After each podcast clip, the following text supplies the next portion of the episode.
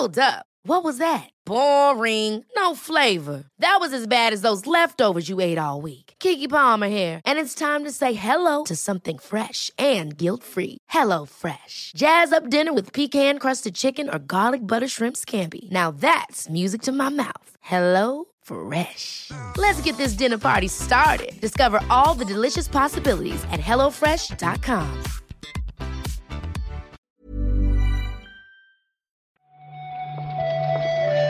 Buenos días, bienvenidas, bienvenidos a esta nueva recarga activa, la del miércoles 27 de octubre, en la que vamos a repasar la actualidad o las últimas noticias del mundo del videojuego con Marta Trivi. ¿Qué tal, Marta? Hola, Pep. Eh, no sé si has visto que yo cuando no hay noticias me escaqueo. Yo solo vuelvo cuando hay cositas con jugo de las que hablar. Bueno, pero ya no estuvo mal que comentamos lo del Halo Infinite y toda la pesca. Pero tú sabes, no son. Yo, tampoco te creas, ¿eh? yo si no hay juicio o, o, mm, estudios enjuiciados, yo no vengo. Ah, hostia, es verdad, es verdad. Pues de eso tenemos hoy, efectivamente, vamos a verlo.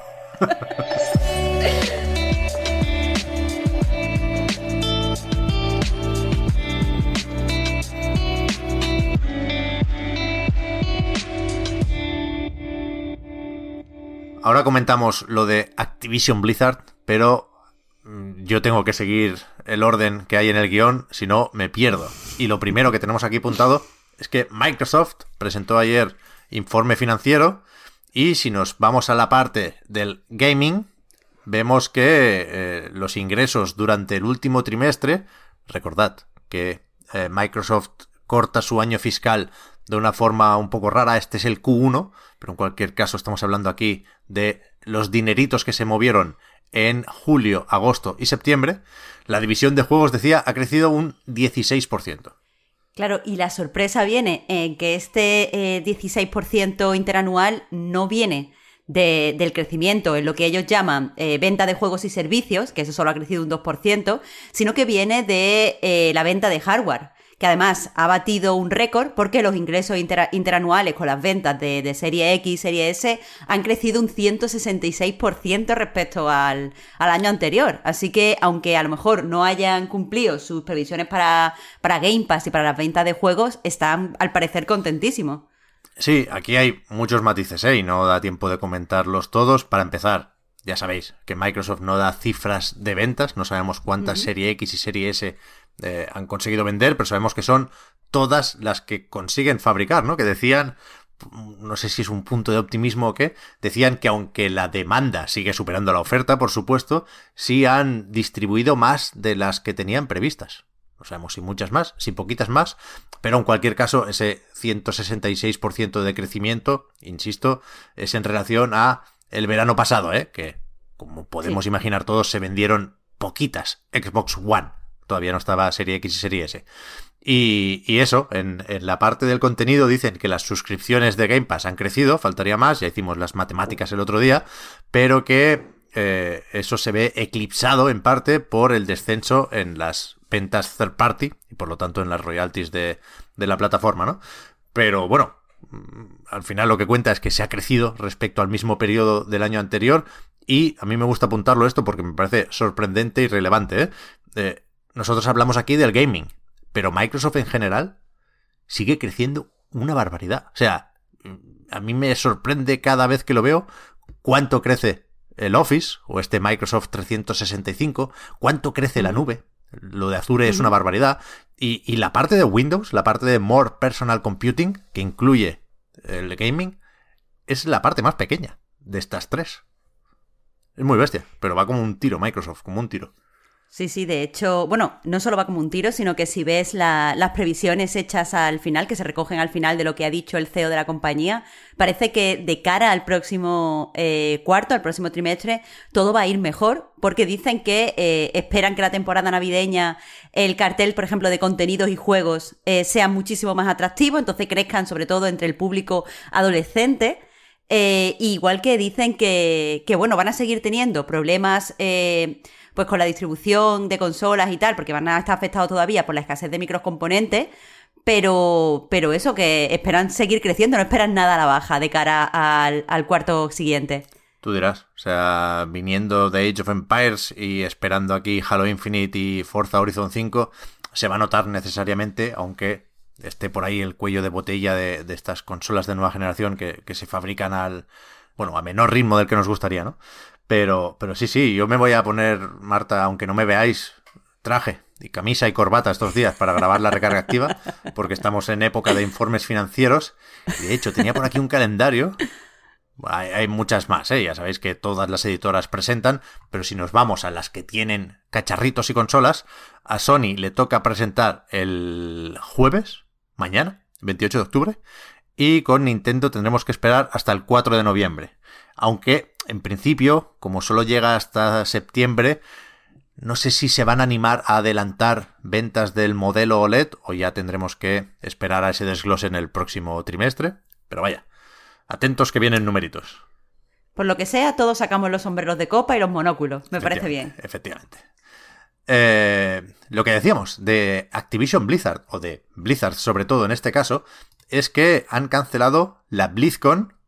Todavía era virtual, todavía era una BlizzCon Line, la que estaba prevista para principios del año que viene, para febrero, creo recordar. Pero ayer dijeron que, que, hay que dar un paso atrás y que hay que pensar en el equipo y que, bueno, aunque seguirán anunciando actualizaciones o novedades sobre los proyectos que hay en desarrollo, no, no están para fiestas, vaya. no hay que ser tampoco muy avispado para verlo. La verdad es que el anuncio que, bueno, que han publicado en su en la página oficial de la BlizzCon Online, vaya, es extraño. Y es extraño porque, eh, por un lado, no hablan de cancelación, hablan de pausa, pero efectivamente, cuando lo explican, han cancelado el evento. Eh, dicen también lo que tú, lo que tú dicen, que hay, que hay que centrarse en el futuro y en los equipos que están trabajando en los nuevos proyectos, porque este evento pues necesita el esfuerzo conjunto de toda la compañía, pero también hablan de eh, reimaginar eh, cómo puede celebrarse de una forma segura, abierta e inclusiva. Es decir, como que también te dejan caer que quieren que cuando vuelva el evento va a ser bastante diferente.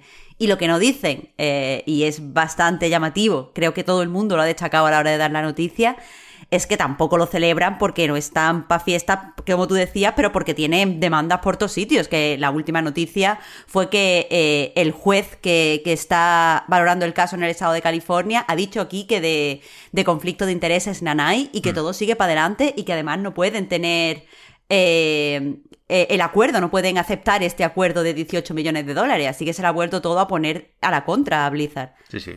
No sé si llegamos a mencionarlo eso, Marta. De hecho, sí que Activision quería paralizar uno de los juicios que tiene por ahí, eh, alegando eso, ¿no? Que algunos abogados de una agencia habían trabajado para la otra, con lo cual había un conflicto de intereses y parece que, no va a ser obstáculo para que el juicio en este caso siga adelante.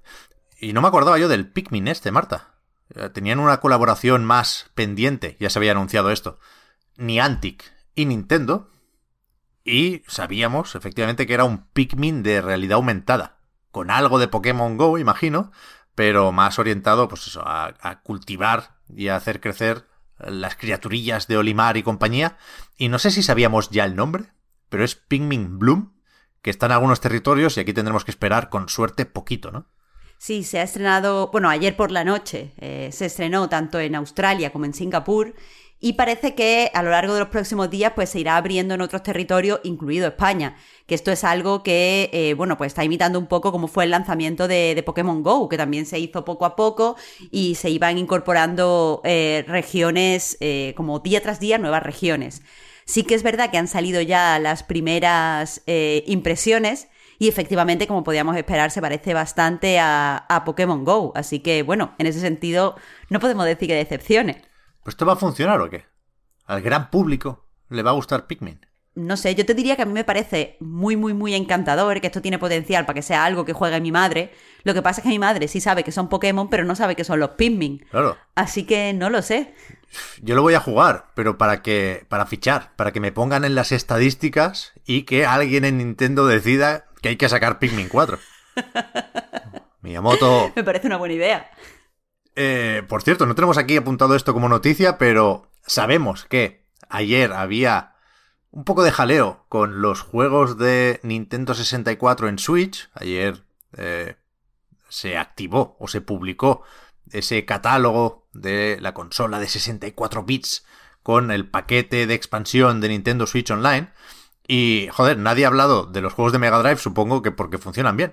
Pero sí había mierdecillas y problemillas con la emulación de algunos juegos de 64. Pero no hemos visto nada lo bastante grave o... No, sabíamos dónde apuntar, en definitiva, al hablar de este tema, más allá de eso, que hay GIFs y vídeos por internet enseñando que la cosa no va tan bien como debería. Y si eso dejamos que nos cuente Víctor, que le está dando caños, podéis imaginar, a todo esto, ayer creo que se pasó ya el Star Fox 64, y nos lo cuenta el viernes, ¿no, Marta? Claro, claro, es lo mejor, porque aquí, más allá de la anécdota que han recopilado ya en, Eurogamer UK, poco podemos contar. Y si eso, vamos con dos noticias rápidas para terminar. La primera es que ayer se actualizó Returnal a su versión 2.0, que incluye modo foto y la posibilidad, ¿cómo lo llaman ellos?, de suspender el ciclo, que básicamente es la función de guardar partida en mitad de, un ciclo o de una run. Y, no sé si llega tarde, pero supongo que alguien lo va a agradecer. A mí retornar me queda ya un poco lejos, ¿eh? me gustó mucho, pero ya hice todo lo que tenía que hacer. A ver, sí es cierto que no sé, no sé cuánta gente se alegrará de que salga en este momento, pero sí que es algo que la comunidad llevaba pidiendo prácticamente desde que se lanzó el juego. Y respecto a lo que has comentado de guardar partida, te diría de poner eso entre comillas, porque desde el propio estudio dicen que, bueno, lo que pasa es que se crea un punto ahí de, suspensión, que es verdad, te puedes ir a cenar, pero cuando vuelvas y reinicias el juego, se borra. O sea, no, eso no, no vas a poder volver a, ese punto, por ejemplo, si te matan o cualquier cosa, no, no se puede volver ahí en ningún momento una vez empieza y retomas el juego. Ah, bueno, claro. Sí, sí, evidentemente tiene que seguir siendo esto un roguelike, ¿eh? Pero a mí esto me suena más a plan de marketing que a plan de desarrollo y me parece un poco extraño. Pero bueno, si alguien Sabemos que sigue costando encontrar también Play 5, ¿eh? faltaría más. Y si alguien la pilla ahora y le apetece retornar, pues se va a encontrar esta versión 2.0, que suena muy bien. Y después, eh, ayer anunciaron desde Devolver el retraso de Shadow Warrior 3. Y evidentemente, como no puede ser de otra forma con Devolver, se lo tomaron a coña.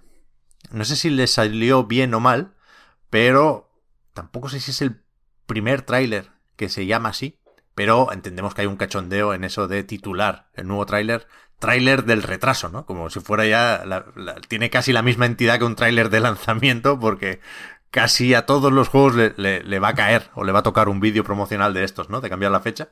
Y no solo el vídeo, lo que se han tomado a coña. No sé si has visto que en el tweet donde han compartido eh, este tráiler del retraso, ya te dicen que el juego es un 99% increíble, pero que es que necesitan que sea al menos un 120% increíble y que para eso es lo que necesitan retrasar la fecha de lanzamiento.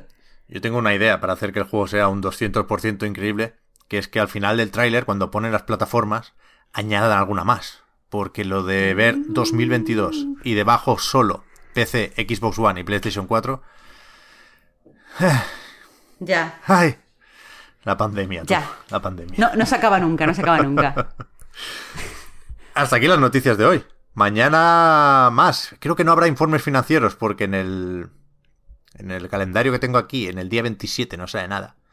Pero bueno, es que igual Sony, claro, si van con el horario japonés, a veces lo ponen hmm, por la mañana, ¿eh? Igual mañana a las 9 o a las 10 hay el informe de Sony. Lo compruebo.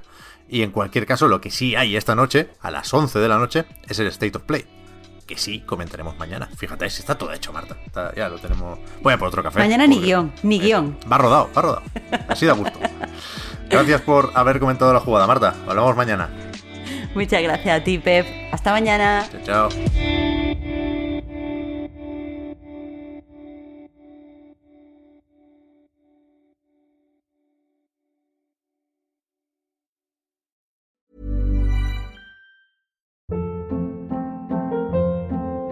Hold up. What was that? Boring. No flavor. That was as bad as those leftovers you ate all week. Kiki Palmer here, and it's time to say hello to something fresh and guilt-free. Hello Fresh. Jazz up dinner with pecan-crusted chicken or garlic butter shrimp scampi. Now that's music to my mouth. Hello Fresh. Let's get this dinner party started. Discover all the delicious possibilities at hellofresh.com.